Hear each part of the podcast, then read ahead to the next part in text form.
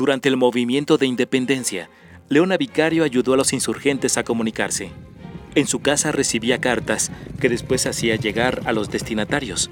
Además, convenció a hábiles armeros para que fabricaran fusiles para el movimiento.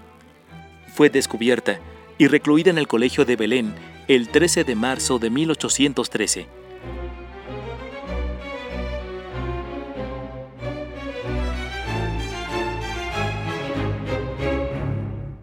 Acusada de infidencia o falta de lealtad, durante el interrogatorio a que fue sometida se mantuvo firme y no delató a nadie.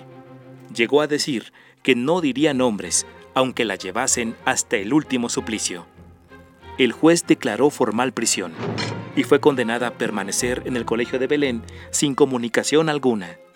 De ahí fue rescatada por los insurgentes Francisco Arroyave, Antonio Vázquez Aldama y Luis Alconedo. Salió de la Ciudad de México disfrazada y se dirigió a Oaxaca, ciudad tomada entonces por los insurgentes.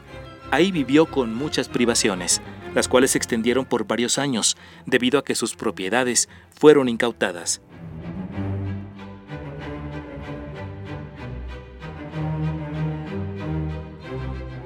...2020... Año de Leona Vicario... ...Benemérita Madre de la Patria... Radio Educación